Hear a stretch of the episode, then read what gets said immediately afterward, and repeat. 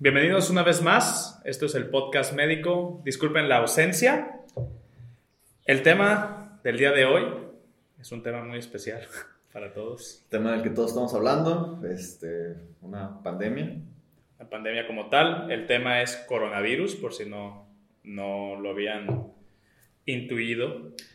Tiene muchos nombres. Ahorita vamos a entrar en eso, bueno, más tarde. Pero vamos a comenzar con el formato de siempre Oscar, ¿qué sabes o qué entiendes por coronavirus? Ok.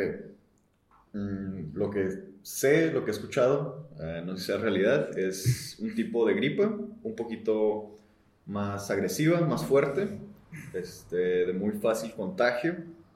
Ah, entiendo que es muy dañino, dañino, dañino, dañino. Para, dañino, para personas con Uh, ciertos factores de riesgo. Uh, la gente joven en algunos casos está un poco uh, a salvo, por decirlo de alguna manera.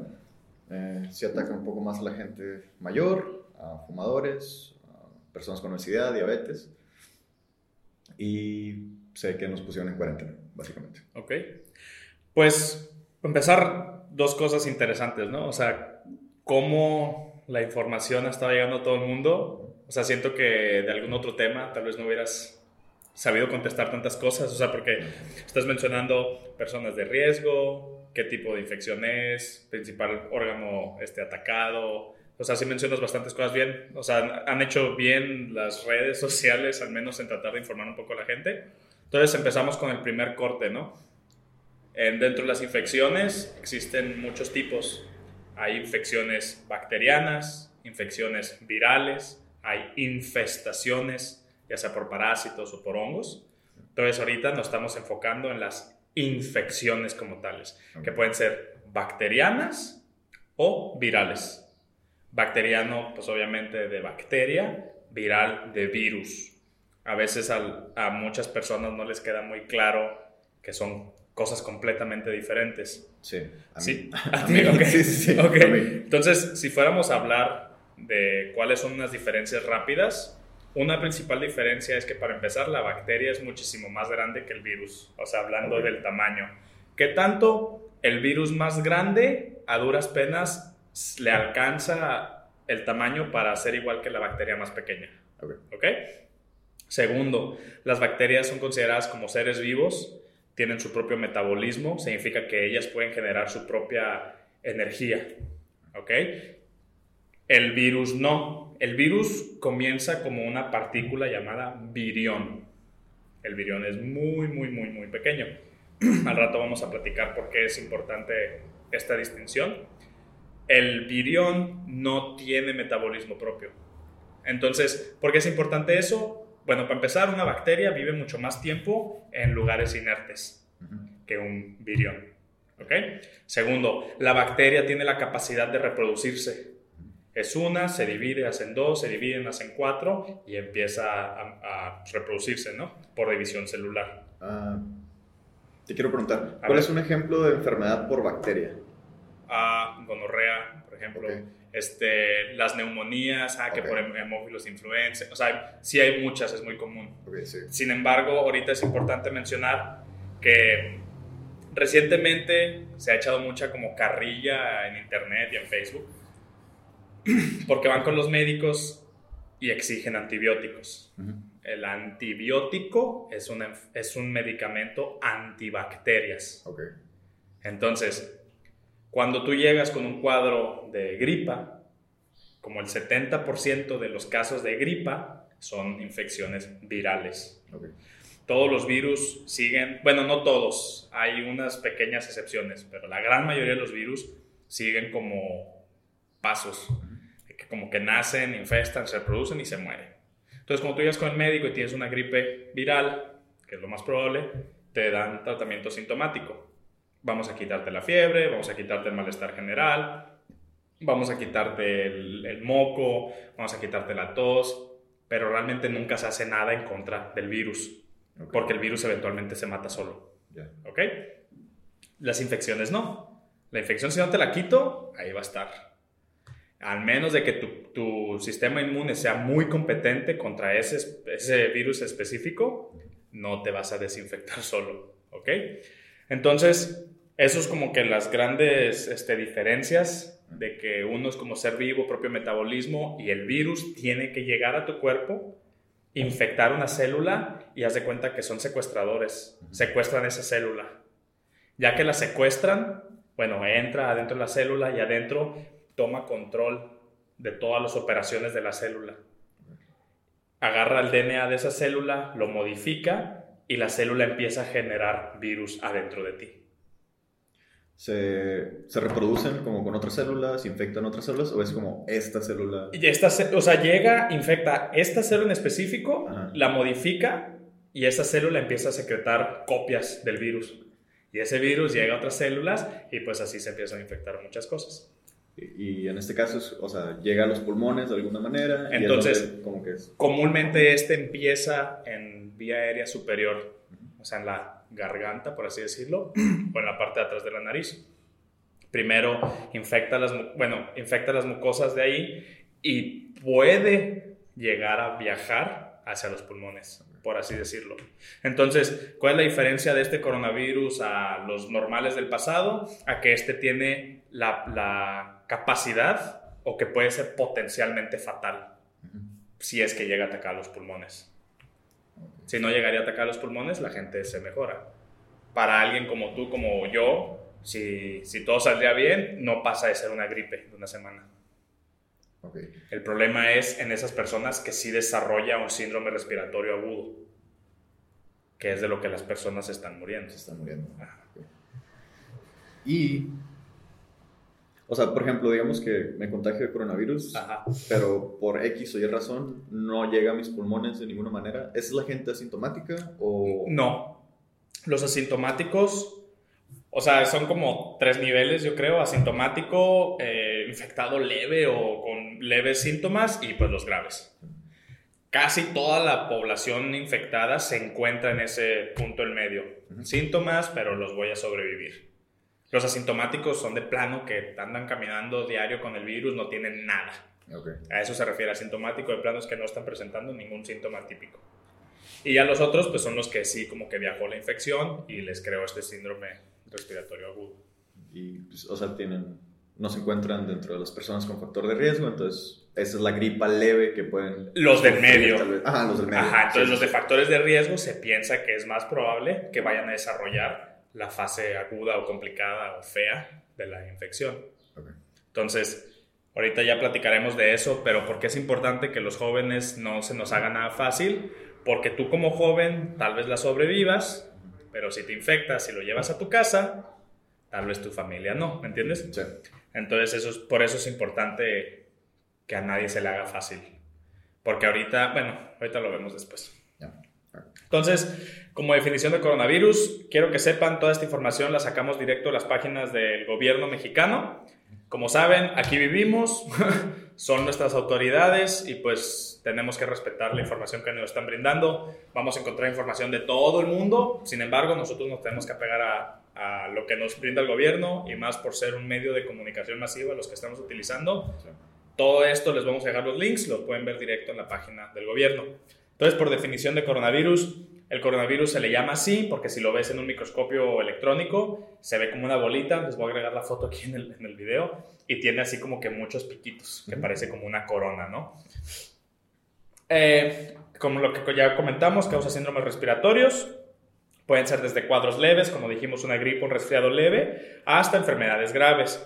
No es la primera vez que existe un coronavirus locochón, ¿ok? Ya había existido varias veces. Las dos que vienen así rápido a la mente, tal vez no de nosotros porque pues estábamos bastante jóvenes, pero fue en el 2003 y en el 2012. En el 2003 fue conocido como SARS y el del 2012 conocido como MERS, coronavirus. Entonces, existen muchos tipos de coronavirus, siempre habíamos sido infectados por él, casi todas las gripas se atribuían al coronavirus, es muy importante decir que el que estamos hablando ahorita es el que actualmente se conoce como COVID-19. ¿Ok? Entonces, para no meternos mucho en esto, porque realmente... Ajá. Vamos a empezar directamente con la prevención. Okay. Entonces, tú al principio del video comentaste varias cosas. Estas medidas son las medidas oficiales que se lanzaron desde el principio. O sea, desde como que empezó, se supo que iba a haber algo, estas fueron las medidas. Se las voy a leer como tal, porque aquí no hay margen de comentarlo. O sea, esto fue lo que se comentó por parte del gobierno. Se, se les llamó la Jornada Nacional de Sana Distancia y eran cuatro puntos. El primer punto era llamado medidas básicas de prevención. Lavado frecuente de manos. Entre paréntesis, lavado correcto frecuente de manos.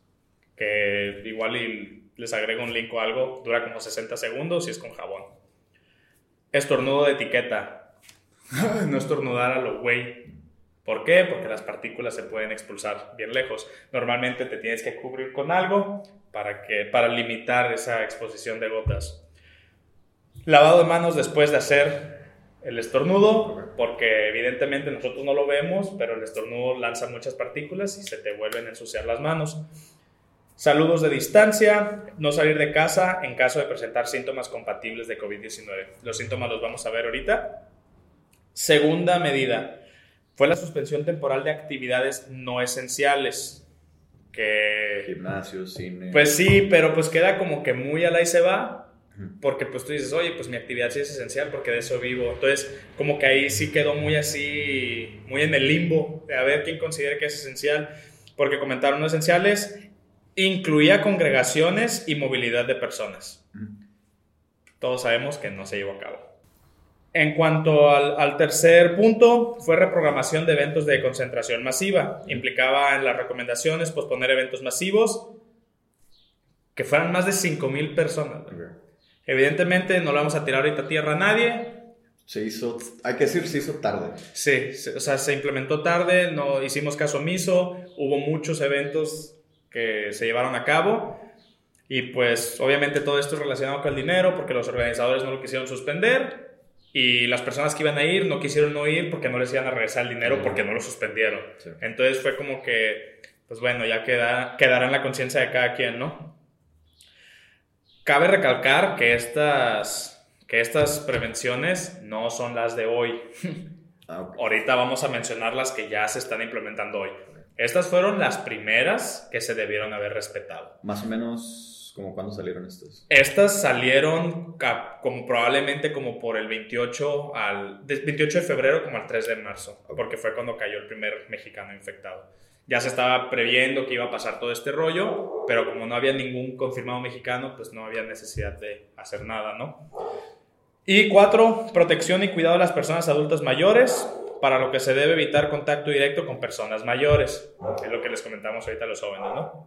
Pero bueno, eso fue las primeras prevenciones que se manejaron en su momento. Al rato vamos a ver las que se dieron actualmente.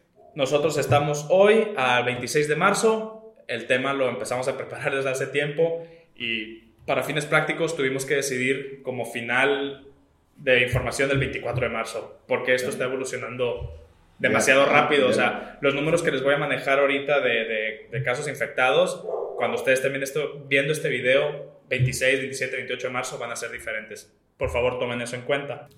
Es importante mencionar que es diagnóstico y diagnóstico. En el mundo de la medicina hay miles de diagnósticos. En la escuela te pedían como 6 o 7.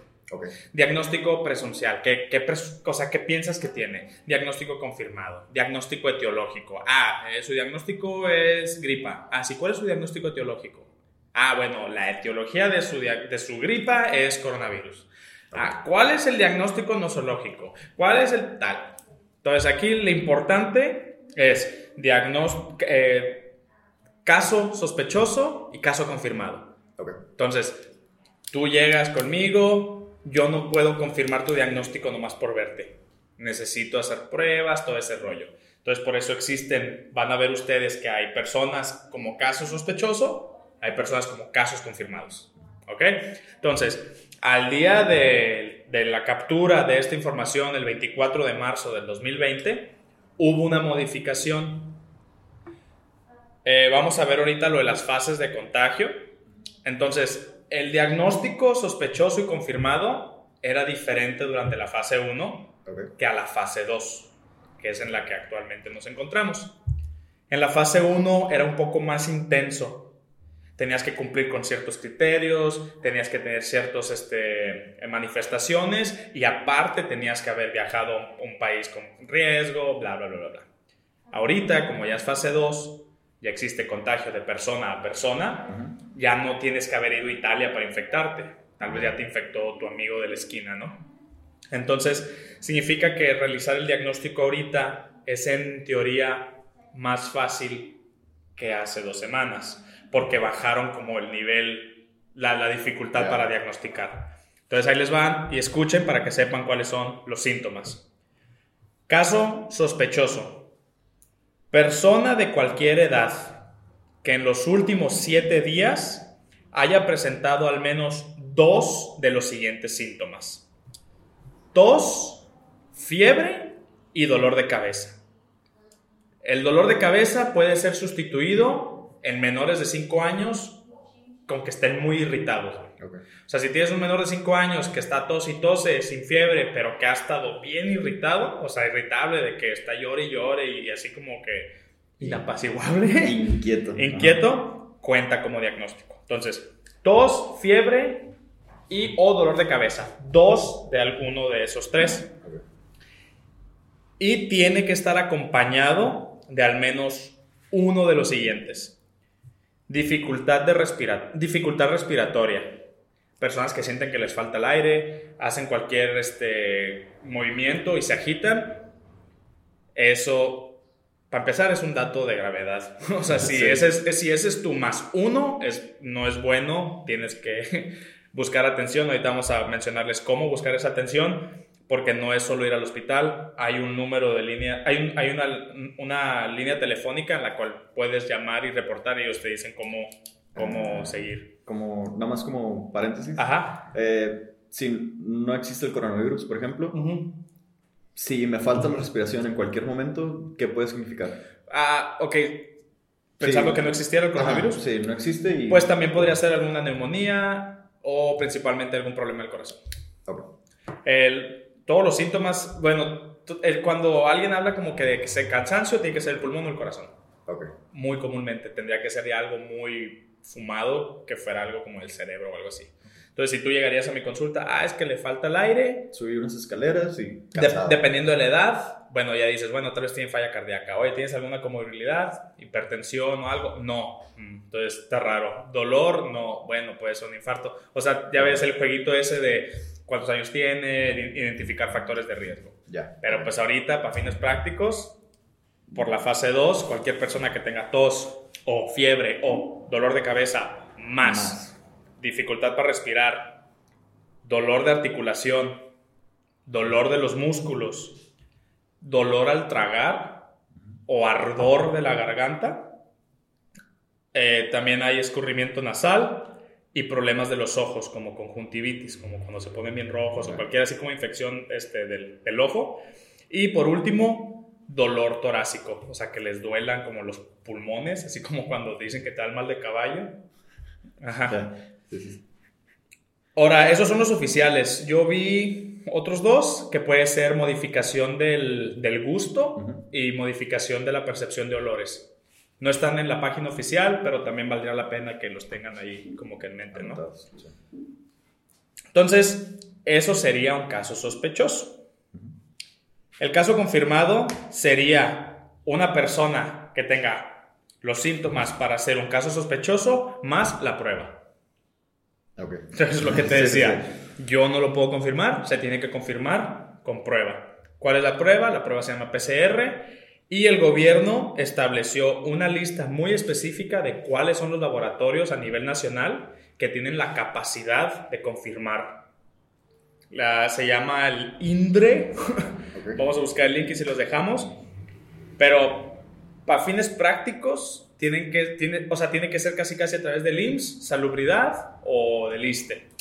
Y bueno, ayer pasaron la lista del noticiero, la mayoría está en la Ciudad de México. En la Ciudad de México, en Ciudad de México creo que hay dos hospitales privados que les permitieron, que uno es el Hospital Ángeles y no sé cuál otro. A lo último que vi aquí en Baja California eh, era uno en Mexicali. Ok. Entonces, no sé cómo está ahorita los laboratorios privados, si lo estén haciendo o no. Hasta donde yo tengo entendido, no tienen el derecho de hacerlo. ¿Ok? Porque si vi en Facebook de que, ah, que laboratorio tal, 4.500 a 7.000 pesos la prueba, y más que nada lo vi en memes. Entonces, vamos a lo mismo, no es un, no es un formato oficial de, de, información, sin embargo, los memes se viralizan, entonces ya no sé si es cierto o no es cierto, realmente no lo investigaba muy bien, pero sé que hay una lista oficial y en esa lista oficial no hay laboratorios privados. Y, o sea, de tu punto de vista médico, porque yo como público lo veo un poco, o sea, mal, frustrante, que de repente tengo los síntomas o hay gente que ha presentado los síntomas, va, se presenta y no les hacen el examen. Es como que, ah, mira, es muy seguro que lo tengas, te vamos a empezar a tratar, pero no vamos a desperdiciar una prueba en ti. Okay. Este, ¿Tú cómo lo ves como alguien que ha estado pues, en esas situaciones de que estás atendiendo pues gente, se te está moviendo gente, está llegando gente? Mira, es, es, bien, es bien sensible esto porque para empezar, como ahorita no estoy yo en el sector público, no sé la, no la gravedad. No, deja tú la gravedad, no sé cuál sea la capacidad de, de, hacer las pruebas.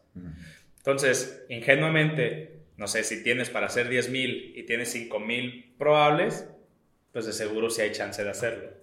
El problema empieza cuando las, la cantidad de pruebas que necesitas es muy superior a la cantidad de pruebas que puedas realizar. Entonces, en esos casos, se reservan para las personas que estén más graves. Okay. Porque digamos que yo te tengo en el hospital, llegaste, estás normalón, no, ¿sabes qué? Está bien, no tiene datos de alarma, vete a tu casa, en cuarenténate para que no infectes a nadie más y manejamos, no sé, eh, manejo estrecho por teléfono o algo. Llega otra persona, bueno, tú eres un caso sospechoso. Llega otra persona, caso sospechoso, empieza a desarrollar datos de gravedad. Es muy importante tomarle a él esa muestra. ¿Por qué? Porque si pensamos que tiene coronavirus y pues ahorita no hay tratamiento para el coronavirus y no le damos nada, imagínate que esa persona salga negativa. Entonces ya nada más nos estuvimos haciendo tontos durante dos días diciendo, no, pues el coronavirus no tiene tratamiento. Ah, mira, resulta ser que tiene esto, güey, que se le puede haber dado tal medicamento. Entonces ahorita, básicamente yo creo que es algo de logística, de que, oye, podemos hacer, podemos procesar, no sé, y voy a decir números random, no tengo la menor idea de cuál sea la capacidad actual. Hey, podemos hacer 200 al día, pues la van a guardar para los casos más severos.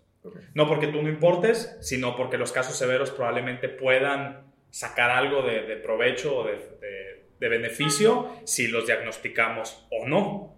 Sin embargo, tú que estás como que saludable, nada más tienes una gripe leve, pues en teoría es más morbo.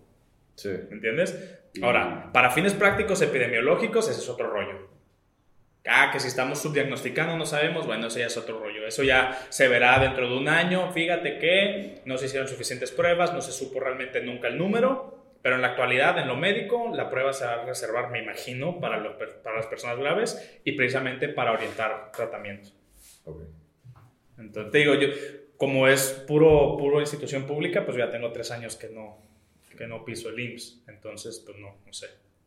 Y, o sea, tú, como alguien que estuvo allá adentro. O sea, me imagino que se han de tener un caos. ¿Sí? Me imagino que se han de tener un caos porque, pues como todos hemos visto, o sea, esto es exponencial.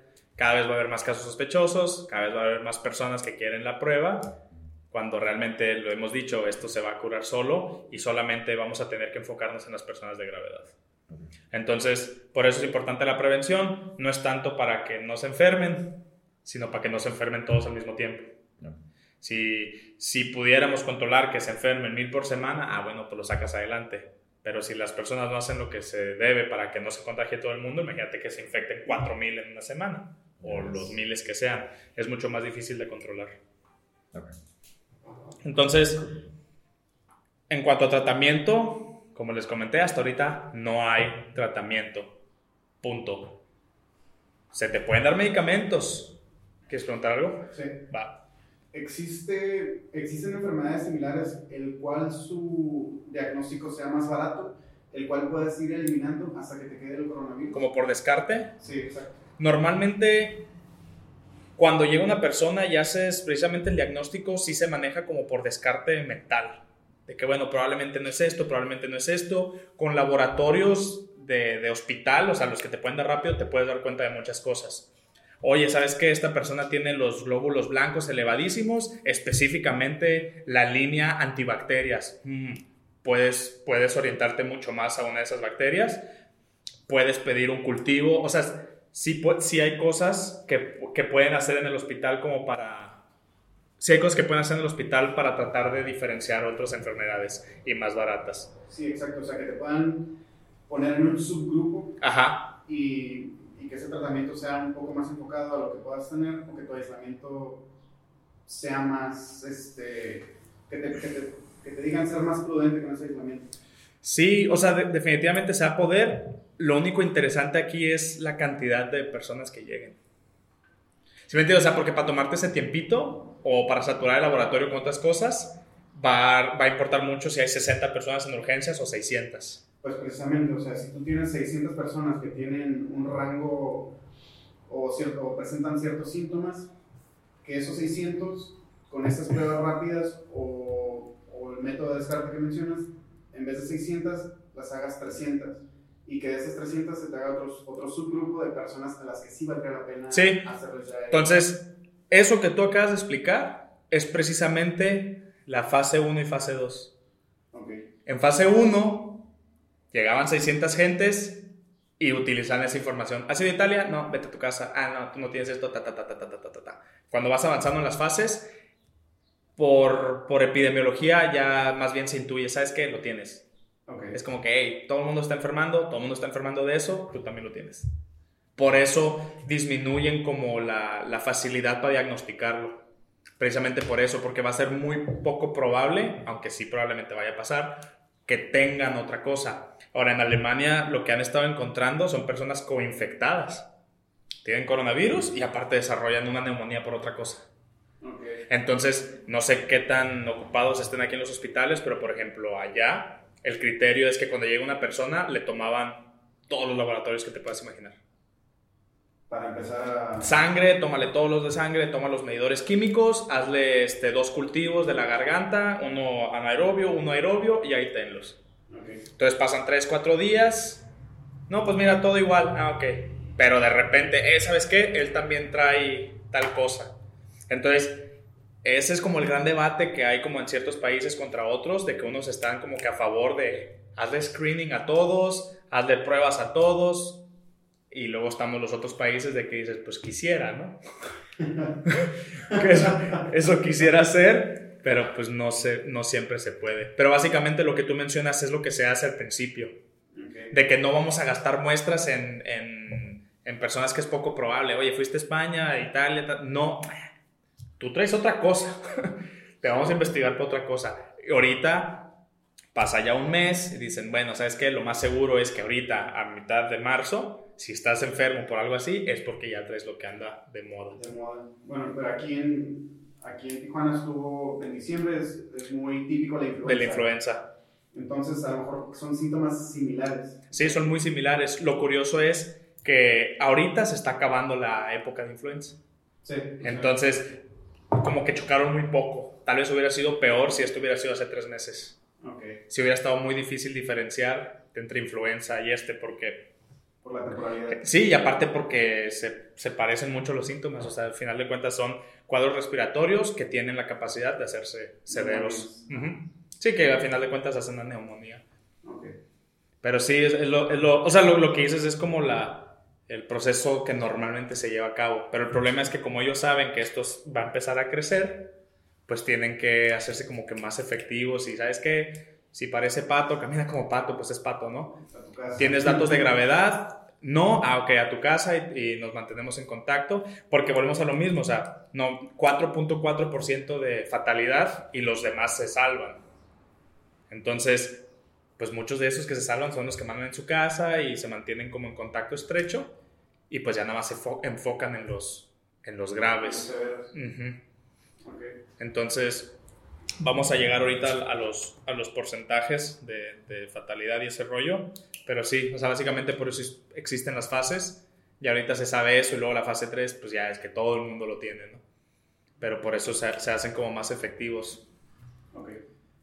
Entonces, como decíamos, tratamiento, no hay tratamiento dirigido, el tratamiento es más que nada sintomático. Si tienes fiebre, quitarte la fiebre. Si tienes esto, quitarte eso, lo que sea. No hay tratamiento para el coronavirus. Anda de moda lo de la hidroxicloroquina con la citromicina y otros medicamentos. Hay gente que ya se murió por usar ese medicamento. Hay personas que sí lo requieren y ya no lo pueden comprar. Entonces, mexicano que estás en tu casa. Ya te dije los, los signos de alarma, los diagnósticos. No te tomes nada que nadie te haya recetado porque lo podría hacer peor. Entonces, se me haría muy patético y muy triste saber que me tomé algo y que me fue peor por haberme tomado ese algo. Entonces, no lo hagan.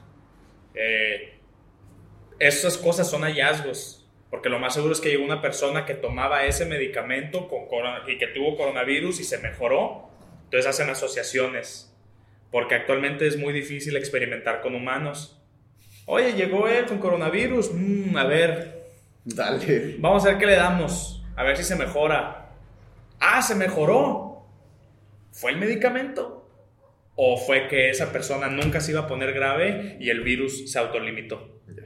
¿Cómo le hace el método científico? Bueno, lo hacen pruebas en mil personas, donde dicen, bueno, de mil, 40 se nos deberían de poner este, graves. Entonces, ya ahí hacen, ah, bueno, a los mil pacientes se les dio hidroxicloroquina o a 500 pacientes se les dio, a 500 no, y nos dimos cuenta que los 500 pacientes que se les dio mostraron una mejoría eso no se ha hecho ahorita, güey. Es muy rápido, no existe. Así que ahorita no hay cosas milagrosas, güey. Vamos a llegar ahorita, bueno, al final tenemos lo de los mitos y las preguntas. Eso viene ahí. Entonces, ya vimos diferencia de virus a bacterias. Vimos la definición del coronavirus. Hablamos sobre los, la prevención, lo primero que se comentó.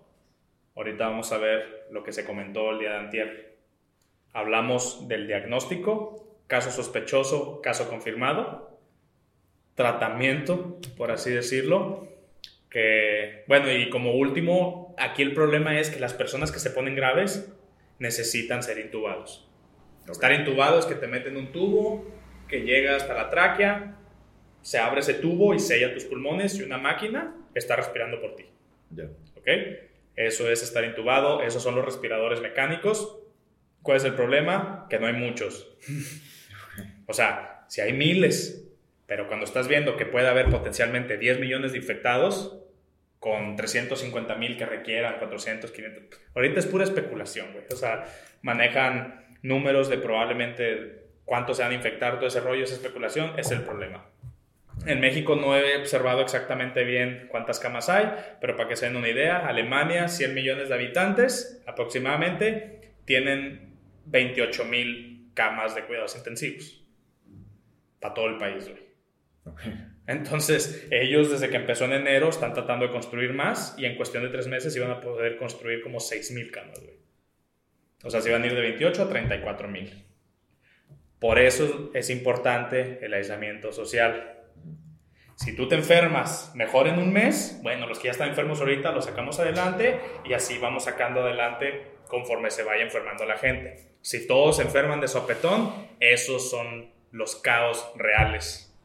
de que, oye, no hay espacio. No hay camas. No hay camas. Entonces, la transmisión, cómo se, cómo se transmite, cómo se infectan.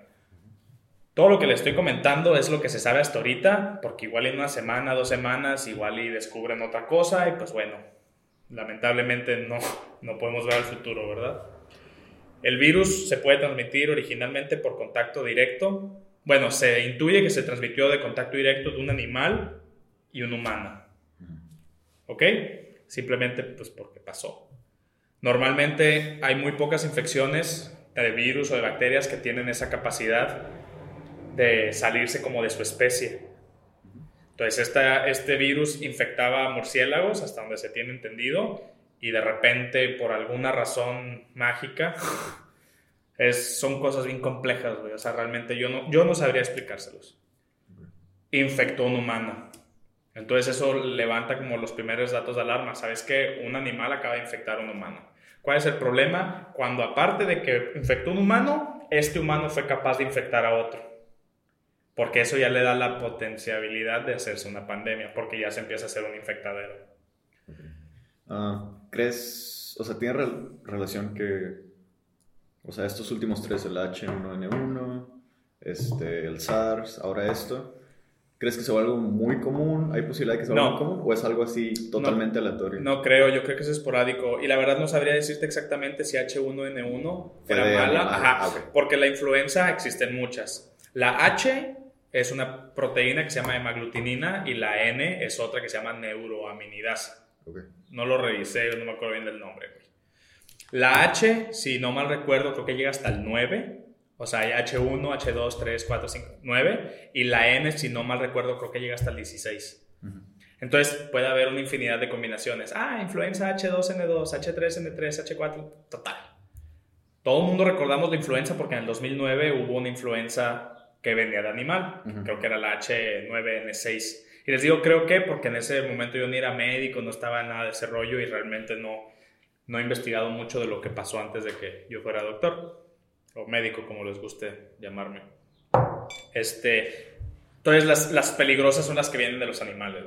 Entonces sí es muy esporádico. Ahora me imagino que tiene mucho que ver con las cuestiones de salud si tienes ahí un montón de animales en malos estados de salud y tú convives mucho con ellos y no eres limpio, pues yo creo que sí aumenta mucho el riesgo probablemente de que te infectes o de que un virus de esto pueda mutar a que si los tienes limpios y no interactúas tanto con ellos. Entonces, el coronavirus en humanos se transmite por tres mecanismos diferentes, aunque entre ellos pues tienen que ver. El primero es a través del aire, al toser y estornudar. Entonces, yo estoy infectado y estoy hablando, como lo explicó el doctor Gatel, se crea como una nube aquí alrededor, hasta un metro y medio de lejos, de partículas. Si yo tengo el virus, lo estoy hablando y tú lo respiras y pues te infectas. ese es el primero, o sea, directamente. El segundo es al tocar o estrecharle la mano a otra persona. ¿Por qué? Bueno, como habíamos comentado, esta persona ya tosió y todavía lo hizo bien, ¿no? Tosió acá, pero no se fue a lavar las manos, ya viene infectado, te saluda. Tú tampoco estás haciendo caso, no estás siendo limpio, no te estás lavando las manos como se debe y eventualmente te tocas la lengua, te picas la nariz o te tocas el ojo. Entonces tú solito te infectas. Ese es el segundo mecanismo. Y el tercero es como les digo, son muy parecidos todos. El tercero es más que nada, yo estoy hablando, se cubre esta superficie, alguien llega, toca la superficie y vuelve a pasar lo mismo. Nariz, boca, ojos. Entonces esos son los tres mecanismos diferentes pero muy parecidos de cómo sabemos actualmente que se, que se puede transmitir. Ajá, transmitir. Mm, normalmente la recomendación de pues ahorita es lavarse las manos si no estuviera el virus, ¿qué tan normal, seguido? Ok, te tienes, o sea, médicamente hablando, te tienes que lavar las manos. Es algo bien chistoso, güey, porque en teoría, estas recomendaciones es como deberíamos de vivir. Ok. Al menos lo de lavado de manos. Tal vez el distanciamiento social no tanto y cosas así, pero lavado de manos, así, así es como debería de ser. Por ejemplo, es lo, que, es lo que estábamos comentando hace rato, ¿no? O sea, en el hospital hay que hacer medidas más exageradas. Las medidas de los hospitales ya son exageradas, güey. La OMS tiene muy bien indicado cuándo te tienes que lavar las manos, que son cinco veces. Básicamente todo se resume a antes de entrar con el paciente y después de salir con el paciente, de ley te tienes que lavar las manos. Y cuando estás adentro con él, hay otros tres tiempos donde también te debes de lavar las manos. Si vas a hacer un proceso antiséptico o no, si vas a... Este, es antes de entrar con el paciente, antes de hacer un proceso antiséptico, después de haber entrado en contacto probablemente con fluidos, después de tocar al paciente o después de tocar el entorno del paciente. Porque sí, en teoría, mis manos están limpias, entro... Ajá, entras. Entro aquí, ya, ya no. O sea, si tú estás contaminado, en cuanto entré, ya estoy expuesto a las partículas. Exacto. Me tengo que lavar las manos otra vez. Exacto.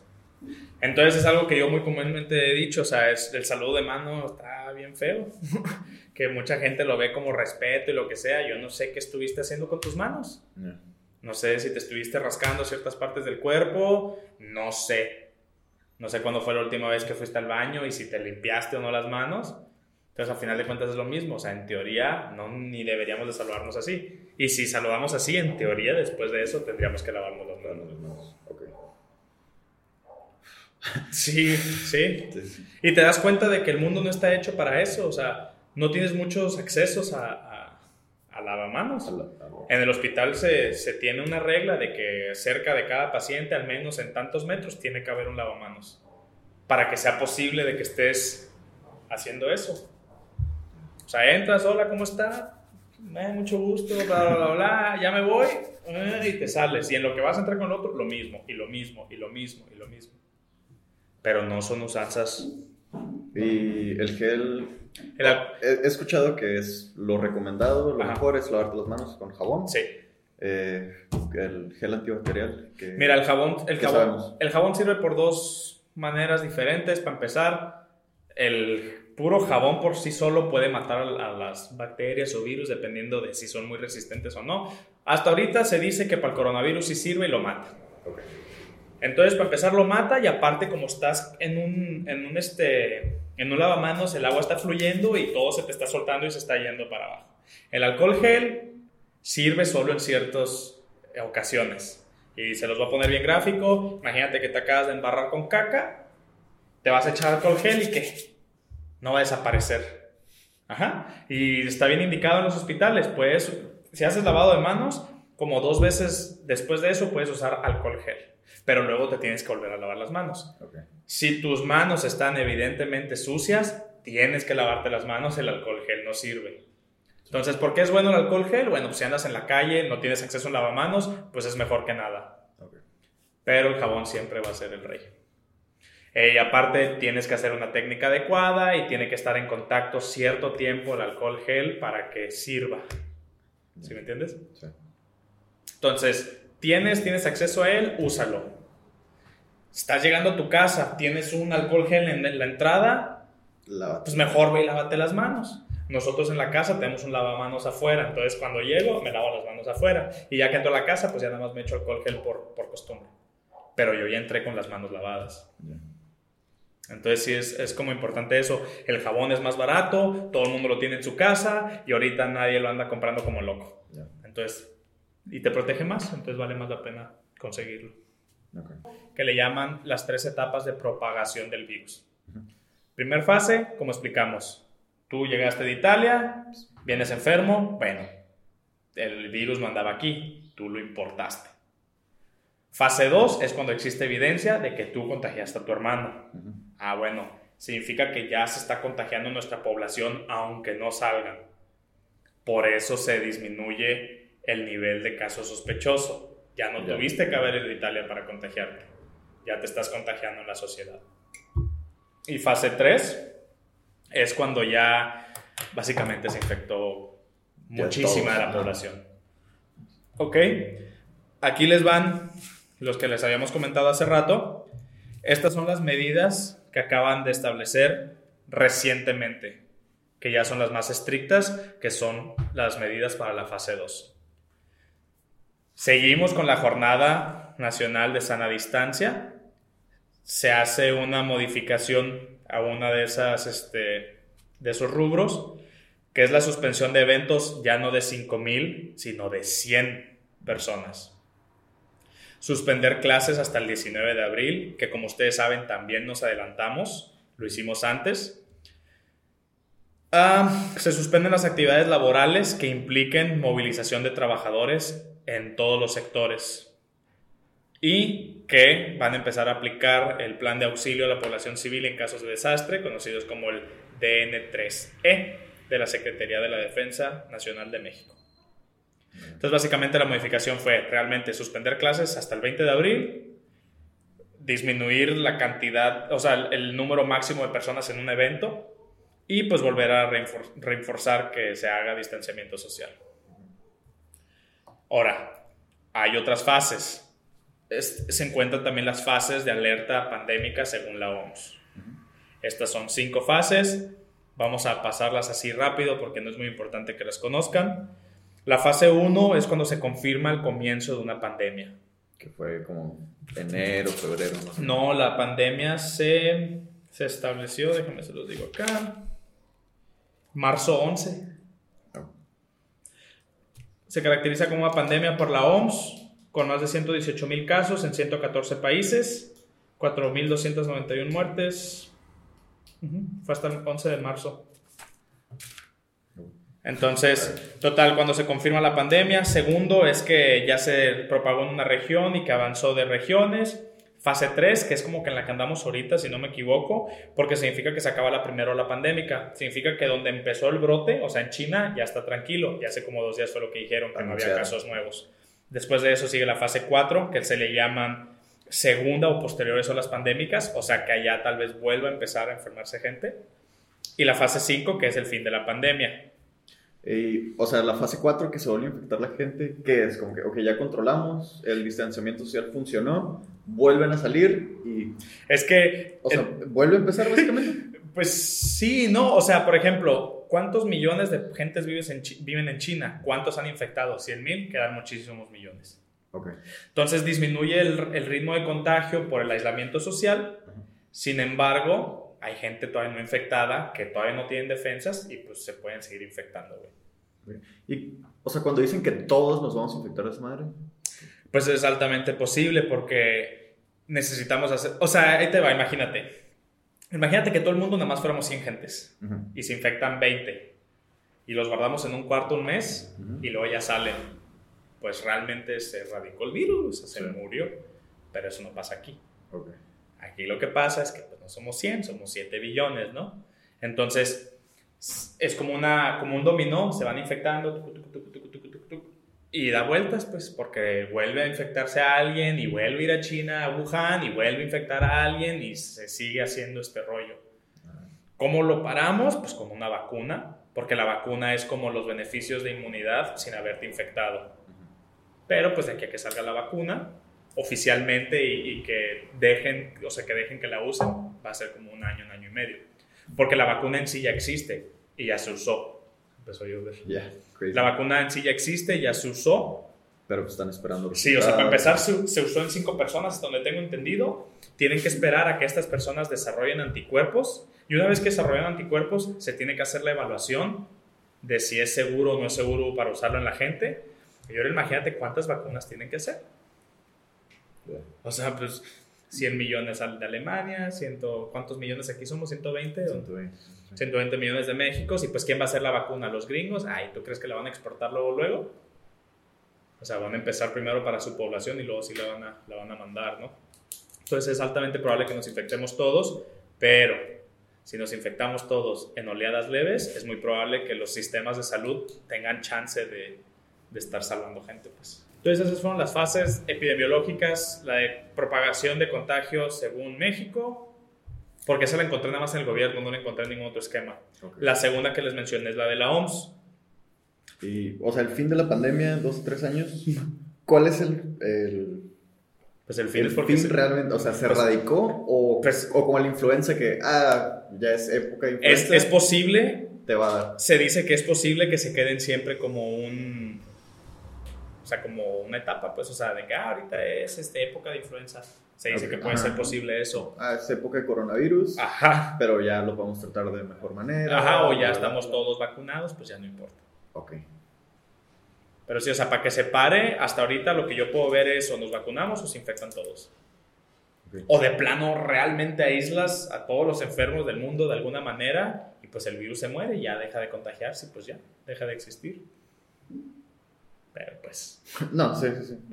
Habemos muchos, muchas personas, muchos pensamos diferentes. Hasta la fecha veo gente que no cree. Que dice, no, no existe, es una cortina de humo. No manches, güey. O sea, imagínate, no, no se pueden poner de acuerdo los países para hacer cosas buenas. Y ahora sí resulta que se ponen de acuerdo 128 países para inventar un virus. No O sea, sí está un poco, está un poco paranoico. Ahora, que tal vez gente está haciendo dinero, que esté sirviendo de cortina de humo, todo eso sí, sí lo creo, o sea, no, digo que no. Pero que lo hayan inventado como para hacer eso, eso sí, no, está, está fatal ese pensamiento, pues. Y llegamos a las preguntas frecuentes. Y los mitos. Estos también los sacamos del gobierno de México. Y pues me imagino que debe ser una fuente bastante fidedigna porque pues me imagino que estas preguntas se les está haciendo directamente a ellos. Sí. Ah, pregunta número uno. ¿Quiénes forman los grupos de riesgo? Ok. Entonces, a lo que está establecido hasta ahorita, personas de más de 60 años, mujeres embarazadas, niñas y niños menores de 5 años y todas las personas que padezcan alguna de las siguientes grupos de enfermedades. Inmunodepresoras, enfermedades crónicas, enfermedades cardíacas, enfermedades pulmonares, enfermedades de los riñones, enfermedades del hígado, enfermedades de la sangre y o metabólicas. Personas que tengan sobrepeso y o obesidad. Si tienes una duda de si tienes alguna de estas, pues habla con tu médico de cabecera. Si no tienes médico de cabecera, debiste haber tenido uno desde hace mucho. Como se los he dicho en el podcast, se tienen que estar checando al menos, al menos una vez al año. Si son personas que ya se identificaron con alguno de estos problemas, casi casi cada seis meses, dependiendo de la gravedad de tus síntomas. Entonces, márcala a tu médico para que puedan establecer tu grupo de riesgo. Aunque las, aunque las recomendaciones son para todo el mundo, yo creo que a cada quien le, le debe de importar saber dónde se encuentran. Sí, claro. Ah, ¿Se contagia por el sudor? Ok. El coronavirus no se transmite por el sudor ni por la sangre. Se propaga mediante gotas procedentes de la nariz o de la boca que salen despedidas cuando una persona habla. Hicieron un estudio en China donde checaron todas las secreciones de, las personas para ver dónde se encontraba como que el coronavirus o los viriones o el virus. Y más que nada se dieron cuenta que era respiratorio. También venían las heces, venían en varios lugares, pero no lo suficiente como para que fuera un problema. O sea, el problema real es lo respiratorio. Ok. Eh, cubrebocas. Ah. ok. Ahí les va lo que dice el gobierno, ¿eh? No son fuente de protección, ya que los ojos quedan descubiertos y también son una vía de entrada de la enfermedad. Sirven para impedir que el enfermo propague gotas de saliva, pero no es necesario hacer una compra excesiva. En parte porque eso solo causa escasez y afecta al personal médico y sanitario que sí los necesite como estábamos platicando hace rato, los cubrebocas son hechos como una especie de plástico, no es papel. Entonces crean como una telaraña, como muchas telarañas que están como entrecruzadas para generar espacios muy pequeños. Lamentablemente solo hay como dos eh, categorías de cubrebocas que realmente filtren al coronavirus. Los demás no lo filtran. Puede pasar a través de los hoyitos. Entonces, ¿qué pasa cuando me lo pongo? Ay, me siento bien fregón, porque ya traigo mi cubrebocas, estoy seguro y realmente no está seguro. Se está comentando que te da una falsa sensación de seguridad, que eso puede intervenir con que hagas las cosas bien o no. ¿Para qué sirven? Aunque, oye, pero ¿por qué sirven si puede pasar el virus? Bueno, si yo soy médico y estoy atendiendo a alguien infectado y lo traigo puesto y esta persona tose, pues el cubrebocas sí como que detiene ese, esa tosida principal. Sin embargo, el médico sabe cómo ir a lavarse las manos y cómo quitarse el cubrebocas, deshacerse de él y ponerse otro. Tienen tiempos de vida. Y la mayoría de los que traen en la calle no duran más de 40 minutos. Lo traen ahí todo el día, tienes gotitas, se secan y estás ahí respirando coronavirus. o sea, pensando que tuviste contacto con alguien, te habló, llegó ahí y ahí se quedó, se secó la... la cumplió su función, pero... Cumplió su función, pero no lo usaste como debías. Y, o sea, supongamos que tengo que estar en la calle, la, la, tengo que convivir con mucha gente. Si quiero que el cubrebocas sea efectivo, cada vez que atraviese con alguien o platique con alguien, lo tengo que tirar y ponerme otro. Pues aquí es donde se pone chistoso. No deberías estar en la gente, no deberías estar en la calle, no, deberías de tener contacto con, mucha gente. Ahora, quieren violar esas recomendaciones hay gente que tiene, o sea... Pues no tienen. O sea, entiendo, entiendo que no todos se pueden dar el lujo de la cuarentena, entiendo que tienen que ir a chambear. Puedes chambear estando a un metro y medio de tus compañeros, seguir todas las recomendaciones. En teoría, pues sí, sí puedes. O sea, llévate tu cajita de cubrebocas, cámbiatelos cada 40 minutos. Cada vez que sospeches que estuviste en contacto con una persona infectada, quítatelo en ese instante. Pues está muy cabrón. Entonces, por eso dicen, ahorita yo no he podido comprar yo he tenido la suerte de que en el hospital cuando hemos trabajado, pues el hospital nos ha brindado esto, ¿no? Pero, por ejemplo, para consulta privada yo no tendría insumos ni guantes ni nada, pues ya se acabó todo. Entonces ahí es donde les dicen que prefieres que lo tengas tú o que lo tengan las personas que están tratando a los enfermos o que lo tengan los enfermos.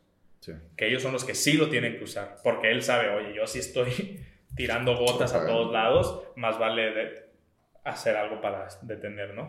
Los de tela igual, he visto mucha gente que está vendiendo los de tela, o sea, se les aplaude que quieren ayudar, pero pues volvemos a lo mismo.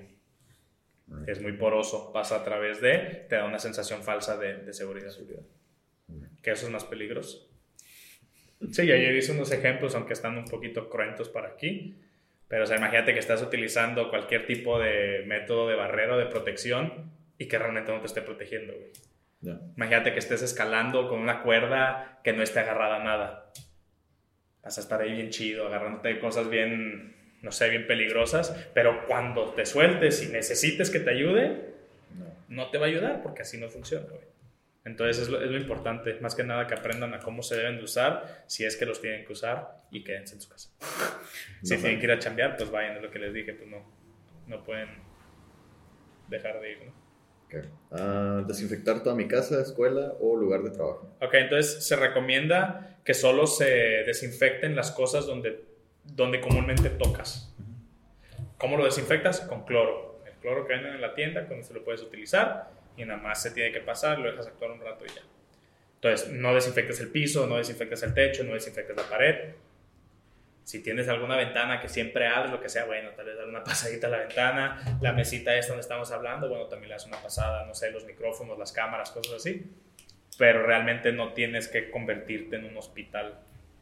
Porque volvemos a lo mismo.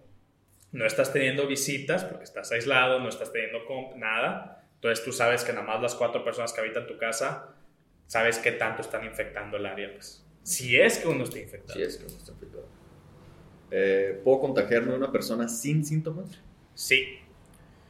Se comenta que el virus se contagia con mayor facilidad cuando una persona infectada presenta síntomas. ¿Por qué? Porque están tosiendo, estornudando, lo que sea, están esparciendo más partículas. Pero también es posible que se contagie el virus por personas asintomáticas. Entonces, lo que acabamos de comentar hace rato, no tienes síntomas, sigues infectado, pero pues no estás tosiendo ni nada, pero aún así la plática pues puede dejar el mecanismo, ¿no? Que probablemente aquí en el video yo me toqué la nariz dos veces. Por lo menos. Sí, lo, bueno Es que, lo bueno es que trabajamos juntos, a final de cuentas, o sea, hemos estado en contacto todos los días, entonces realmente no...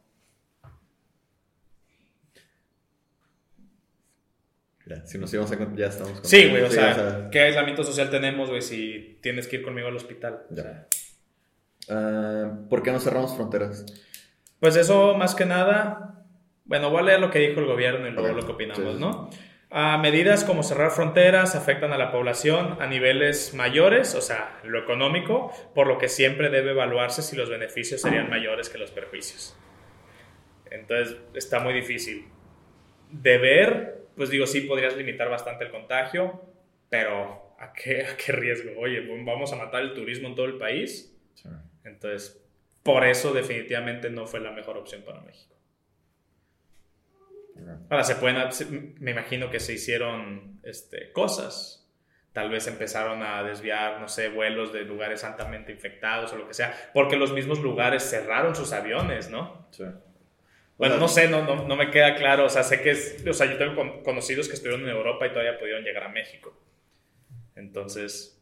Pero sí, o sea, estoy, estoy un poco de acuerdo con las decisiones del gobierno mexicano porque pero es un tema económico totalmente. Es un tema 100% económico. O sea, si lo ves por el lado de, enfermedad, pues en teoría, entre más aísles, más cierres todo. Si fuera bien bonito el mundo, todo de caramelo, donde nadie ocupa dinero ni nada, eh, pues la mejor manera, cierren todo, todo el mundo quede en su casa un mes, pues acaba así. Pero pues, obviamente no. No es así este rollo. Eh, ¿Mis mascotas pueden contagiarse? Entonces, eh, a lo que he visto es que los perros tienen un tipo de coronavirus, más no el COVID-19. Vi dos noticias que en China dos perros se murieron por COVID-19. Mi pregunta es la siguiente. ¿No tienen pruebas para los humanos y probaron al perro muerto, güey? Se me hace muy poco probable que sea real esa noticia. Y pues yo, yo pienso que no está bien. O sea, imagínate, güey, se tuvieron que alinear todos los astros para que un murciélago infectara a un humano, luego ese mismo virus fuera capaz de infectar humano humano, y luego que ese virus pudiera infectar de humano a perro, y luego que de perro a humano. Está muy difícil que se alinee todo. Ahora, lo que sí dijo el gobierno es esto. No hay evidencia científica que el COVID-19 pueda infectar a animales de compañía, perros, gatos. Si tienes un chango en tu casa y esa es tu mascota, pues quién sabe, güey. Pero se están hablando más que nada de, como animales de casa, ¿no? Tampoco que se puedan contagiar a los humanos. O sea, dicen que en el caso de que estés tú con COVID-19 recuperándote en casa, pues sí, como que deja a tus animales en paz. Porque también, imagínate, le toses al perro y luego el perro va con el resto de la familia y lo abrazan, también como que puede ser un mecanismo de transmisión. Pero, o sea, no hay evidencia de que se infecten. ¿Y debo aislarme si tuve contacto con un caso confirmado? Esta respuesta me, dio como que, como, pues no risa, pero se me hizo como que estaban tratando de mandar un mensaje, ¿no? El aislamiento es una medida voluntaria. A nadie se le puede obligar yo le puse entre paréntesis, aún, Ni siquiera los casos confirmados. Por fortuna, todas las personas han aceptado la cuarentena para no diseminar la enfermedad. Hay muchos casos de personas que decidieron ponerse en cuarentena al comprobar que estuvieron cerca de alguien con COVID-19. O sea, básicamente están comentando que pues el gobierno no te va a obligar, pero pues, o sea, hazlo, ¿no? No tienes que aislarte, pero pues sí y, o sea, escuchen la pregunta. Si tuve contacto con un caso confirmado, fue una persona que demostró síntomas y le demostraron por laboratorio que estaba enfermo. O sea, no es como que, ah, acabo de saludar a un compa que estaba tosiendo. O sea, este, o sea esto fue algo todavía más serio. Pues sí, aíslense, ¿no? Y ahora vienen los mitos, los mitos. y leyendas.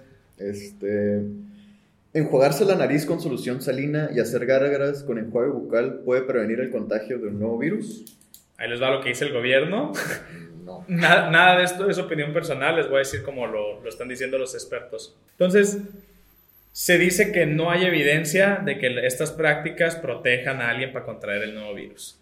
O sea, imagínenselo. Si, si el virus ya llegó y ya se implantó, ya. O sea, ni las gárgaras ni nada. O sea, eso no va a servir de nada.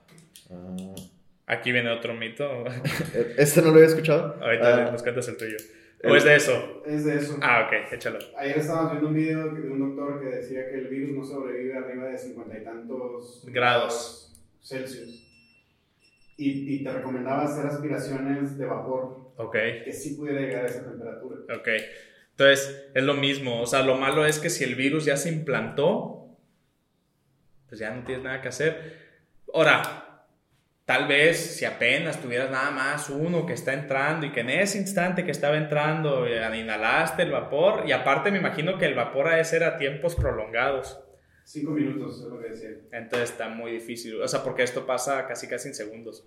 O sea, entró a la vía aérea, tocó algo, se agarra y adiós. Ok. Entonces realmente no creo que... Más es lo que esté suspendido dentro de tu vía respiratoria. Exacto. Más no lo que ya se agarra. Ajá digo, como mecanismo de defensa, tal vez si vives en lugares fríos, usar bufandas, más que nada, o sea, porque todo el, aparato respiratorio este, tiene algo que se llaman cilios, que son como unos pelitos, precisamente por si entra un virus, los pelitos como que lo están repeliendo, lo dejan en medio para que cuando tú exhales, pues, se salgan, ¿no? Si tienes mucho frío, pues, los cilios como que dejan de moverse tan efectivamente y le da como que paso a que algo se implante. Pero está muy, muy, muy difícil. Sí, las probabilidades son muy bajas. También vi otro de que bicarbonato, que porque probablemente en un estado básico se muera. Sí, pero volvemos a lo mismo. O sea, si, una, si ya está dentro del tejido, porque acuérdate, secuestra la célula, güey. O sea, la célula está acostumbrada a estar ahí. O sea, digo, ojalá demuestren en algunos seis meses algo, pero va a estar muy difícil. Okay. Ah, otro, mira. ¿El ajo puede prevenir la infección del nuevo coronavirus? Ahí les va lo que dice el gobierno. No. no. Viene, viene de murciélagos El ajo. El ajo, el ajo es un alimento saludable, pero no hay evidencia de que comer ajo proteja a las personas del nuevo coronavirus. Y, y es lo mismo con cualquier tipo de alimento, güey. O sea, el ajo. Tal vez si si quieres comparar a una persona saludable a una no saludable, pues le va a ir mejor a la saludable que a la no saludable. Y ni aún así, güey, eso no es regla, güey. O sea, entonces, no, también vi un video de alguien que traía ajo por fuera, güey. hicieron unas bolsitas y traían ajo y una hierba, güey. Y decían que repelía el virus. El virus es una proteína, anda, bueno, sea, total, es una estructura, güey, que no tiene alitas, no decide dónde ir, o sea, está suspendido en el aire. O sea, no, no, es como que estás creando un, algo, una barrera que lo está empujando. O sea, esa onda anda ahí o tú mismo te la tomas. O sea, no tiene ni siquiera tiene lógica. Eh, bueno, eso no lo había escuchado. No, anda en video, al te lo mando. Pero sí, o sea, y si el gobierno se tomó la molestia de poner en su página es porque bastante gente tuvo la pregunta. Ah, ¿El nuevo coronavirus se diagnostica con una prueba rápida? No, el nuevo coronavirus únicamente se confirma a través de una prueba que se llama PCR y tarda como unos días en dar la prueba. Ahora, sé que en Estados Unidos ya están probando unas pruebas rápidas, pero no están en México ni son las oficiales. Ok. Ah, ¿Se puede contagiar al recibir un paquete de China? Ah, ¿Dónde estamos? En la de verdad. Ok, lo que comentan es que no, porque si viene un paquete desde China y digamos que estaba infectado algo dentro del paquete, el virus no dura lo suficiente como para llegar hasta acá, y menos en cosas inertes y menos en cartón y en papel. Ok, cool, cool, ah, ¿Solo afecta a las personas mayores? No. El virus COVID-19 puede contagiar a personas de todas las edades, sin embargo las personas adultas mayores son población en riesgo, por lo que podría ser una enfermedad más grave, pero no, no solo ellos se pueden enfermar. Okay. Eh, ¿Los antibióticos pueden prevenir y tratar el nuevo coronavirus? Entonces, como habíamos comentado, antibiótico es antibacteria y si nada más tienes COVID, no sirven para nada. Okay. ¿Y la vacuna contra la influenza también protege del nuevo coronavirus? No, lo que comentábamos, es alguien completamente diferente. Este necesita su propia vacuna eventualmente, pero pues si les están ofreciendo la vacuna para la influenza, pues póngansela, no les hace daño porque los va a prevenir para, pues, para la influenza. Ok. Y bueno, pues para terminar el tema, les tenemos una línea de tiempo preparada. Voy a grabar otro video eh, completo porque es mucho entonces, ahorita nada más les vamos a dar así como que el resumen de las cosas más importantes. ¿Ok? Entonces, el 31 de diciembre del 2019, China reporta por primera vez a la Organización Mundial de la Salud una docena de casos de una forma nueva y rara de neumonía. O sea, fueron personas que desarrollaron ya síntomas graves. tenían datos de neumonía típica viral y pues bueno, China le hace este informe a, la Organización Mundial de la Salud. Siete días después, enero 7 del 2020, China, junto con ayuda de, otros organismos mundiales, considera que la causa de la enfermedad misteriosa es por un nuevo tipo de coronavirus y pues se quedan ya con eso, ¿no? Tres días después, en enero 10 del 2020, China libera la información que tiene del coronavirus, o sea, el DNA, al mundo para que científicos de todo el planeta pudieran comenzar a desarrollar una vacuna. Entonces, es bien interesante cómo ellos, en cuestión de siete días, tomaron las decisiones de que esto probablemente iba a ser un problema mundial, por, qué querrían una vacuna, Entonces, enero 7 al 11, porque no encontré exactamente cuándo fue, se reporta la primera muerte secundaria al virus. Fue un hombre de 61 años de edad. Entonces estamos hablando que esto fue 10 días después de que se hizo el reporte a la OMS. Enero 21 del 2020, casi un mes después, la CDC, que es como el organismo más importante de Estados Unidos, de Centers, Center of Disease, ¿cómo se llama? Center of Disease and Control. O sea, total es el centro que ve todas las infecciones. Es una es una este, rama del gobierno de Estados Unidos. Ellos reportan el primer caso de coronavirus en Estados Unidos, en Washington, y solicitan que no cunda el pánico. Era un hombre en sus 30 años de vida. Sí, en enero realmente todavía no. Todo está tranquilo. Tranquilo. Bueno, más o menos. O sea, porque después del 21 de enero, y ahí les va algo bien importante. 21 de enero, CDC reporta primer caso americano. 30 de enero, Chicago reporta la primera transmisión de persona a persona. O sea, Estados Unidos duró 10 días en la fase 1 de contagio.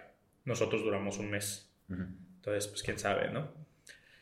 En enero 30, Chicago observa primera transmisión de persona a persona. La OMS declara el brote como una emergencia de salud pública mundial, ya que existen más de 9.000 casos reportados en 18 países.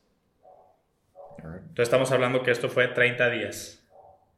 En 30 días infectó a 9.000 y 18 países. Oh, y, o sea, esos 9000 son casos detectados por el examen. Casos confirmados. Confirmados, O sea, que. Sepa cuántos inconfirmados. Que en la fase 1 era como que, ah, estás bien, vete. Y muy probablemente tenía coronavirus. Exactamente, porque todavía no. No era de persona a persona. Estuviste en China en ese entonces. Ajá, no. Estás bien. Pero es muy probable que ya. Que tal vez sí lo traían. Ya, ok. nos brincamos al 2 de febrero. Primer muerte fuera de China es reportada. Aún en Asia, porque era una mujer de, de, Wuhan, de 44 años de edad, y se murió en las Filipinas. Seis días después, febrero 8, muere el primer ciudadano americano en Wuhan, o sea, en China. Febrero 11 del 2020, la OMS declara oficialmente el nombre de COVID-19. Antes de eso, nada más era como Novel Coronavirus, que era como coronavirus nuevo. 15 días después, febrero 26, la CDC reporta un paciente en California sin antecedentes de viaje o exposición al virus. Entonces volvemos a lo mismo, es como una fase 2, pero pues que no te esperabas. Es como que, oye, esta persona juraba y perjuraba que no tuvo contacto con nadie y se infectó. Entonces se dan cuenta que es altamente infeccioso el virus y que pues no hay muchas maneras de, de prevenirlo, ¿no? Febrero 28 del 2020 se reporta el primer caso confirmado en México. Nos brincamos 10 días, marzo 11, COVID-19 se caracteriza como una pandemia que obviamente es mundial eh, por la OMS.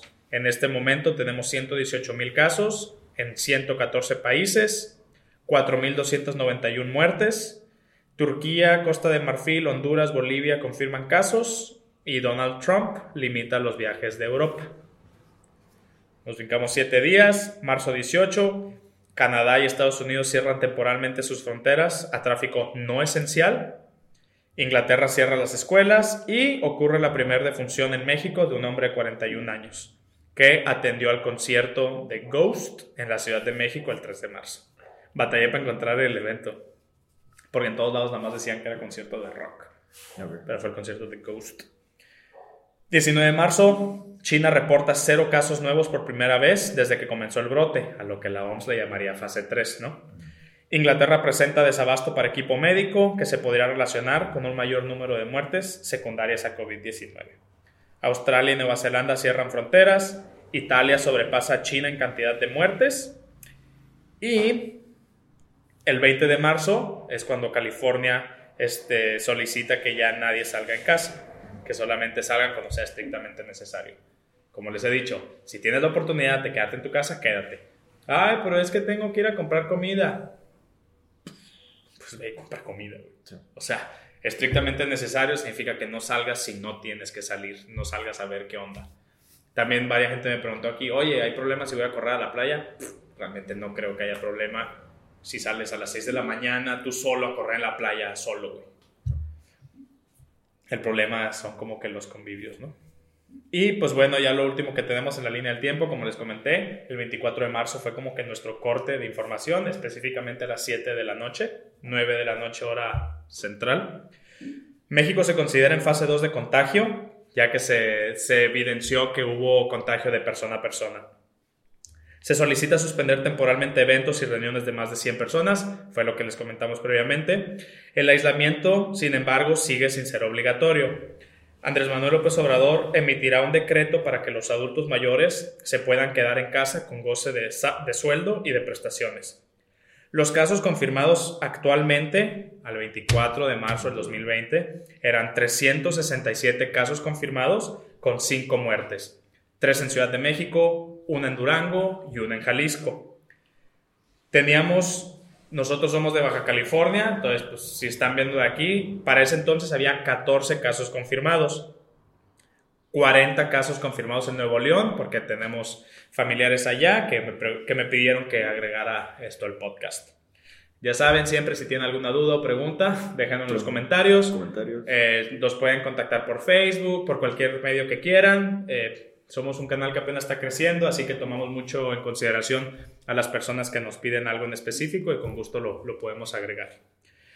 Ah, a nivel mundial hay 372.757 casos, de los cuales 259.645 fueron diagnosticados o fueron generados en los últimos 14 días.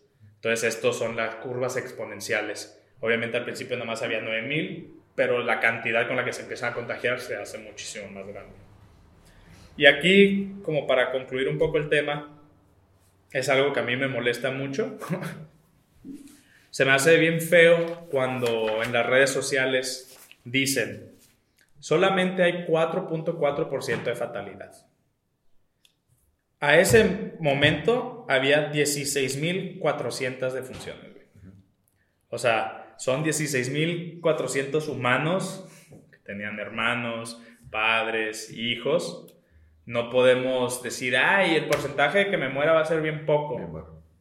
Sí, el porcentaje que te mueras tal vez sea poco, pero tú vas a contagiar gente. Y piénsalo de esta manera: con 100 que se contagien, se mueren 4. Entonces, ¿quién de ustedes aceptaría esa apuesta de vamos a meternos 100 a un cuarto y nos vamos a morir 4. No, y que de esos 100, el 20% va a ser tu familia. Eh, entonces, sí, es que, o sea, los porcentajes son muy importantes para ver al pasado. Hoy en aquel momento tuvo una letalidad del 4.4%, ah, qué mala onda. Pero manejarlo ahorita como como para nosotros tomar decisiones de que, ay, me voy a ir de peda, me voy a ir con mis compas, al cabo, nada más se mueve el 4.4%, es donde se me hace como que bien irresponsable, güey. Si tenemos en nuestras manos no salir, yo todo el momento que he tenido la opción entre quedarme en mi casa, salir, mil veces he escogido quedarme en mi casa. Y he tratado de compartirle este pensamiento a todas las personas que conozco, ustedes no me van a dejar mentir pero eso es lo, lo, que, lo que me molesta un poco. O sea, 16.500 personas son un friego de gente, güey. Sí. Ah, a nivel mundial son pocos, pues sí, güey. Pero imagínate que aquí ahorita en Rosarito se morían 16.000 personas, güey. O sea, y evidentemente no nos importa tanto porque pues se muere uno en cada lugar y se nos hace poco. Pero estos números, el problema es cuando los escalas. Oye, de un millón, ¿cuántos son? De 10 millones, güey, ¿cuántos son? Es un friego de gente, güey. 400 mil, No, más. Sí, 10, 1, sí, son 440 mil personas, Entonces ya son niveles mayores, ¿no? Ya. Que en sus casas no salgan. Sí, pues nada más si requieren hacerlo y pues ya platicamos de las medidas que tienen que tomar. Mm.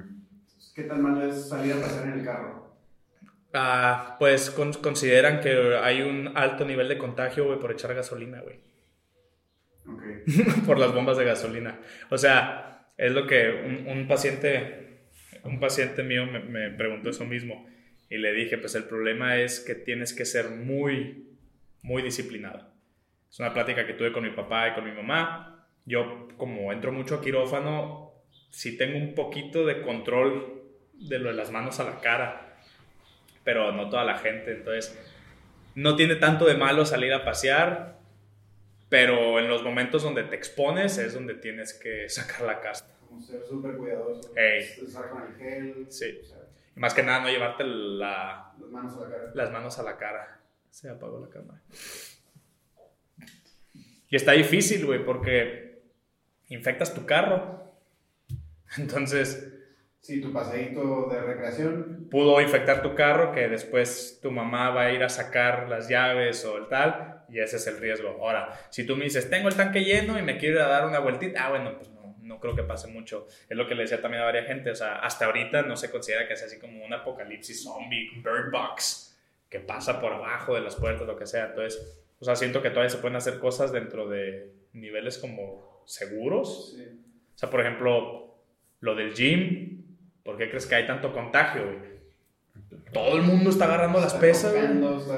Te tocas la cara. Está sude y sude, muchos líquidos y nunca se limpia nada. Te vas a correr a la playa, estás corriendo solo, no pasa nada. Es algo que yo comentaba con ella también.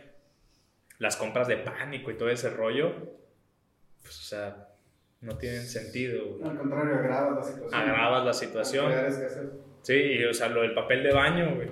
Hasta la fecha nadie sabe cómo, cómo pasó eso, güey. Porque la gente necesita. Yo busqué, yo busqué en internet, traté de encontrar, obviamente no hubo, nada más encontré teorías.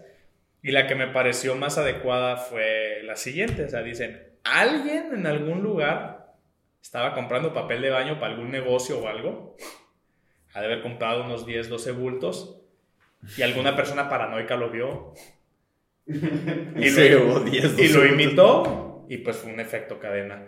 Oferta-demanda. Ahí sí ya. Cuando entras a la oferta y la demanda, valiste.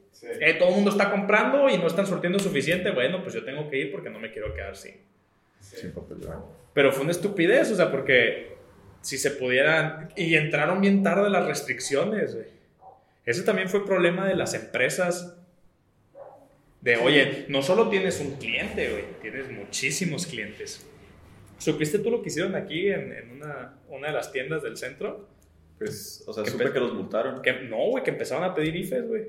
Ah, empezaron a pedir IFES, que tenías que ser este residente local y limitada la cantidad de compra.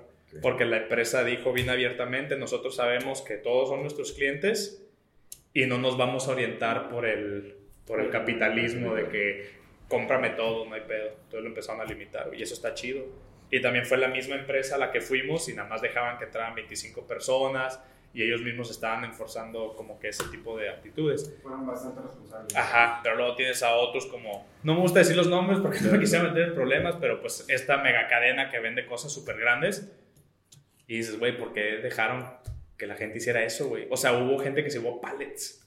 Sí, y había gente haciendo fila afuera. Sí, o sea. Apoyabas a que se conglomerara gente. Sí, está, está mal, está mal, o sea, lo vemos en la línea de tiempo, o sea, esto empezó el 31 de, de diciembre, China para el 10 de enero ya estaba pidiendo paro con lo de la vacuna, o sea, ya nosotros nos vienen a pegar a mitad de marzo, estas empresas no son locales, o sea, son a nivel nacional, pero pues ganó el capitalismo, güey. ¿Cómo ha de estar la empresa esta americana de compras en línea, güey? El vato se va a convertir en un dios. Sí. Todo el mundo está comprando a través de, de línea, güey.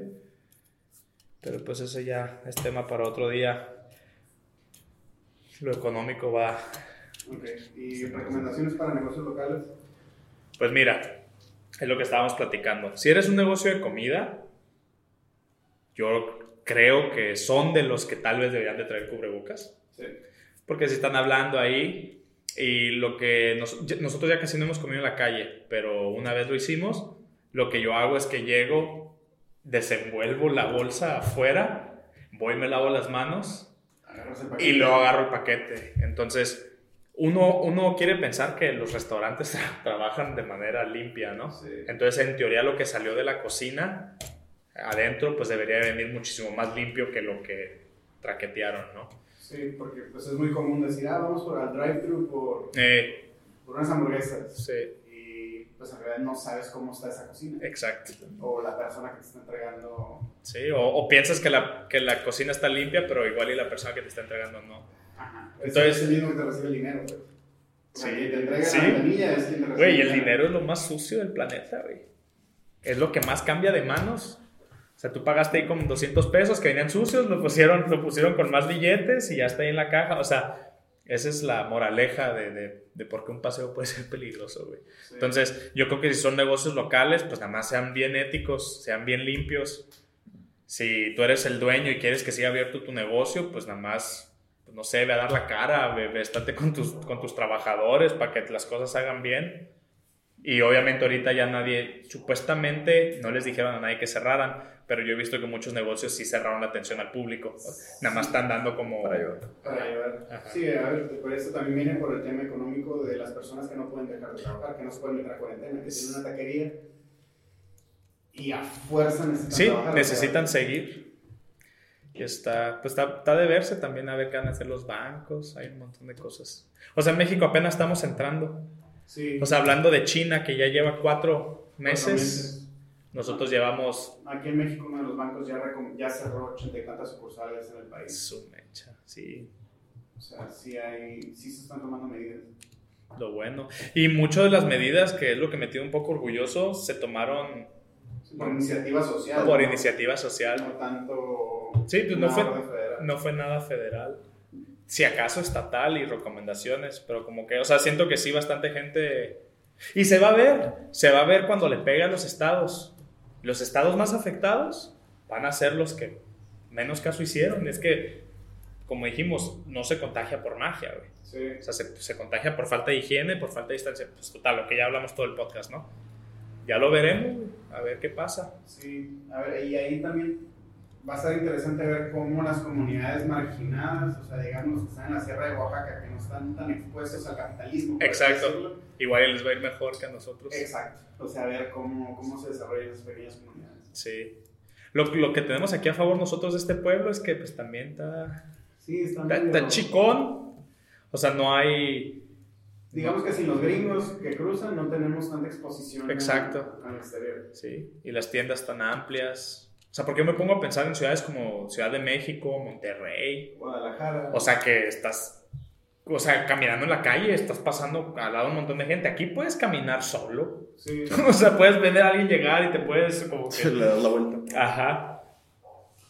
Sí, pues de hecho son los estados que más, que más tomaron. O sea, Jalisco, Nuevo León. Sí, y Ciudad de México. Ciudad de México, pero ahí queda... Es que Ciudad de México está hasta de más de grande, ¿no? un montón de gente ni haber ido por sí, atención. No, después del Vive Latino, pues dices, eh. sí, estuvo muy interesante esa, ese concierto. Pues de hecho ha habido reportajes a nivel mundial ya de esas cosas. Sí, ya salió en prensa internacional. Sí. Y no a favor. no, no, pues cómo hacerlo. Pues bueno, chavos. All right. No sé cuál vaya a ser el siguiente tema. Ya se llenó la tarjeta, así que háblale tú a la tuya. Uh, eso es todo por el día de hoy. Uh, muchas gracias si se quedaron hasta el final del video. Uh, vamos a fragmentarle los cosas más importantes para que no tengan, si no tienen el tiempo de ver un video de una hora, hora y media, este, para que puedan ver por lo menos los puntos más importantes. Cualquier duda, si les quedó de este caso, este, si tienen algún problema médico ustedes que les gustaría de que lo explicáramos, también nos pueden mandar mensaje a través del Facebook, el podcast médico, en los comments también los estamos leyendo. Y pues nada, muchas gracias. Nos vemos.